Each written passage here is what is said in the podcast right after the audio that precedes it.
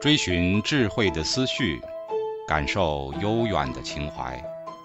家常读书时刻。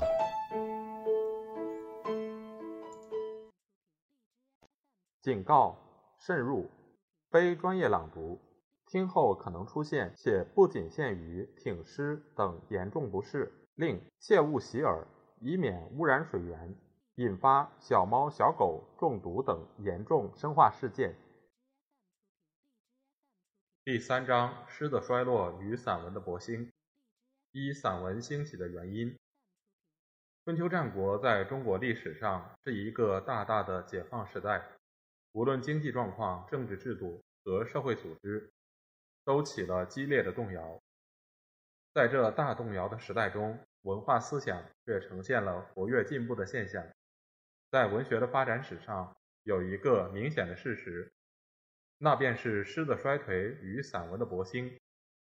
记载历史事实的和表现哲学思想的散文，代替了诗歌的地位，由那些历史的哲学的文字建立了中国散文的典型。这种现象的产生并不是偶然的，它有它的物质环境的原因和文学本身发展的必然性。这种必然性正是文学给予人类社会的一种实用的功能的表现。在文学的工作还未脱离实用的功能，完全走向艺术的个人的阶段的古代，这种表现也就更加明显。因此，许多人研究中国文学史的时候，在这一时期只集中注意力于韵文的诗骚。而把这时代发展起来的散文只看作是历史哲学的材料，从文学史上强暴的割去的事，实在是大胆之极。我们要了解这时代动摇变化的原因，首先便要注意当日生产力的进展与社会经济的情况，要由这一点才可充分的说明当日政治、社会、文化、思想诸方面的变动发育的真实情形。瓦夫生教授说。生产工具的改变引起人类对自然关系的改变，同时也引起人与人之间关系的改变。由此可见，生产工具的改变决定了社会发展的整个进程。我们要知道，一切的政治制度与社会组织都联系着密切的经济的意义。春秋战国时代生产工具的改变，最明显的事实便是铁器的应用。中国的铁器究竟是何时发明？现在无法解答。但在春秋，尤其是战国时代，铁制器具在社会上普遍应用的是是靠得住的。一农之事，必有一耜、一调、一连、一耨、一锥、一制，然后成为农；一车必有一金一具、一钢一钻、一凿一球一科，然后成为车；一女必有一刀一锥。一针一束，然后成为女。徐子以斧增窜，以铁更乎？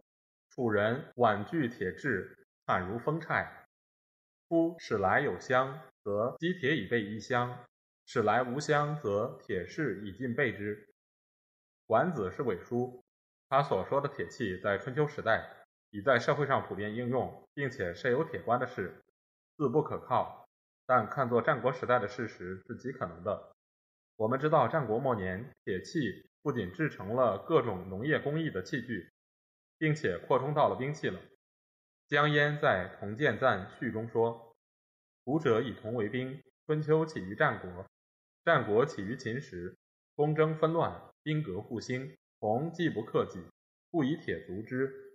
铸铜甚难，求铁甚易，故铜兵转少，铁兵转多。”他这些话是极可靠的事实。因铁器的普遍使用，直接是促进农业生产以及手工业的发达，间接是促进商业的进展与都市的繁荣。出产品大量的增加，商业自然是跟着兴盛。从前的城市不过是封建诸侯防御侵略的堡垒，到了春秋战国时代，都变为工商业的集中地和文化交通的中心点了。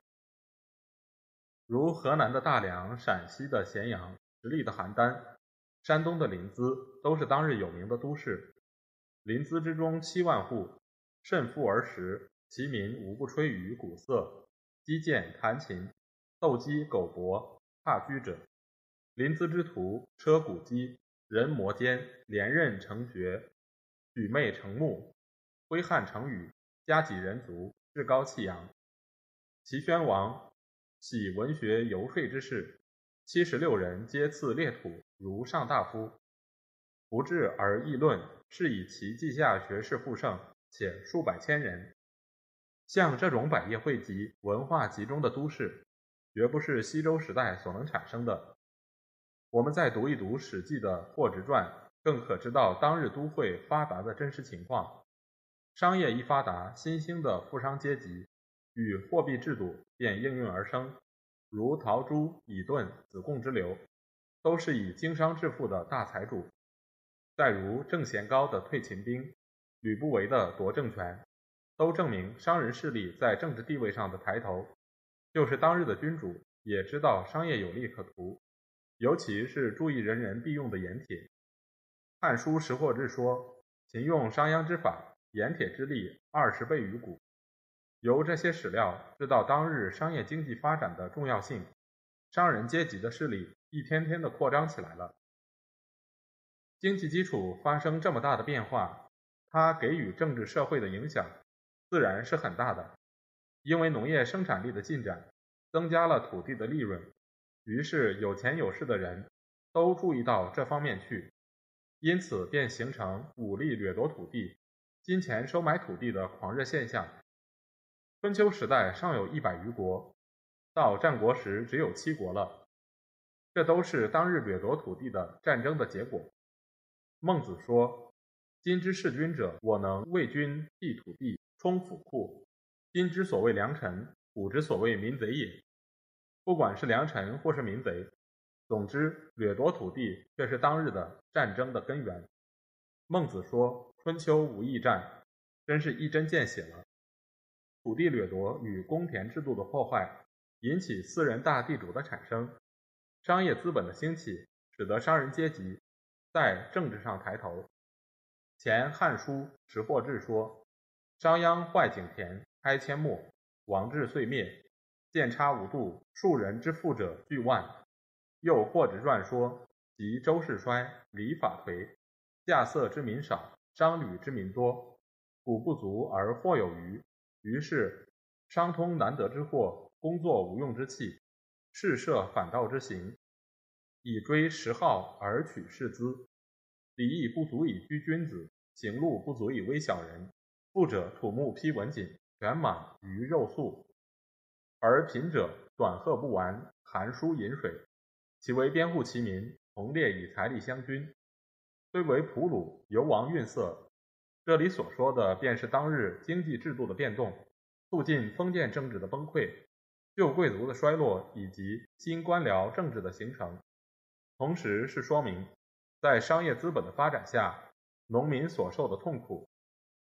我们只要看《左传》《国语》《国策》这些史书，便可知当日政界人物的兴替，比起西周时代的封建状况，是完全改观了。倾向降为造吏者有之，布衣执政者有之，富商大贾、鸡鸣狗盗之徒都挤上政治舞台，于是旧日的贵族王孙不得不做示威之叹了。从前的学术文化，为贵族阶级所专有。因当日兼并争乱之结果，平民阶级中加入了不少的没落贵族，像孔子之流，也只好教书糊口。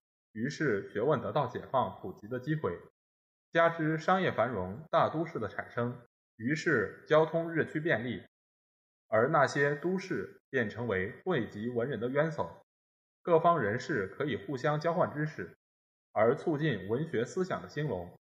这些现象，我们在古史里都可以找到丰富的例证。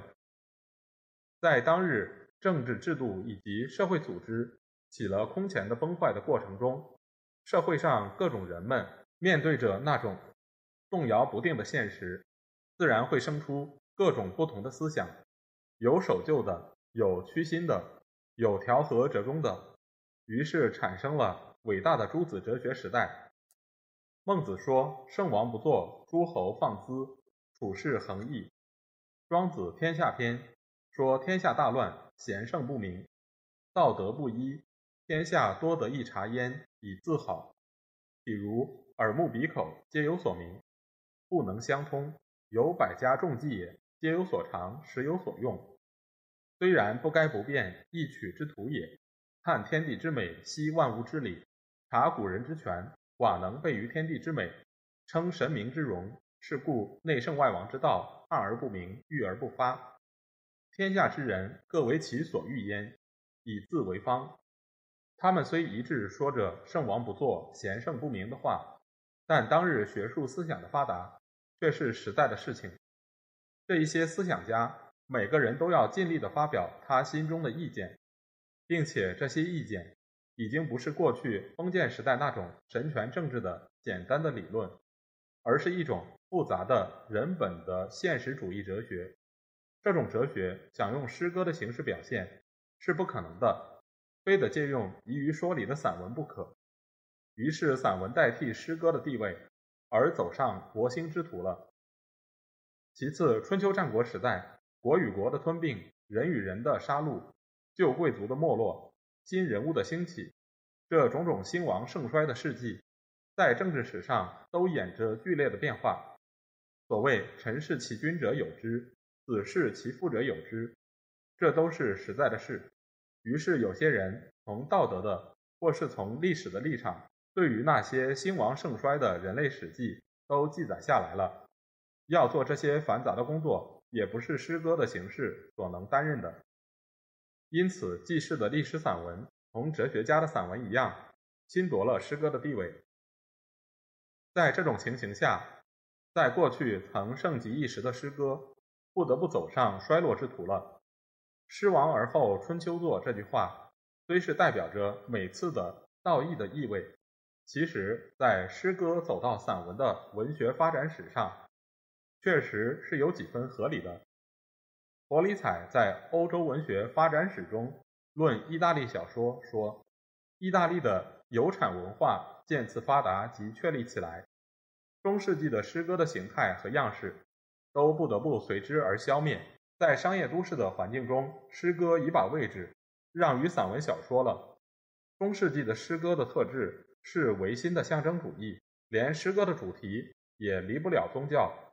但到了现在，作家们已成了现实主义者，他们所描写的乃是不含寓言意味的现实的事件及现实的人物了。他这里所讲的是小说。但从诗歌的形式变为散文的形式，从宗教的象征主义变为人本的现实主义，却完全是相同的。因此，我们考察中国古代的文学发展时，对于这种重要的变迁的过程，万不可忽视。尤其要注意的是，造成那种变迁的物质环境。春秋战国时代散文的兴盛与完成，在中国文学史上确实是一件重大的事。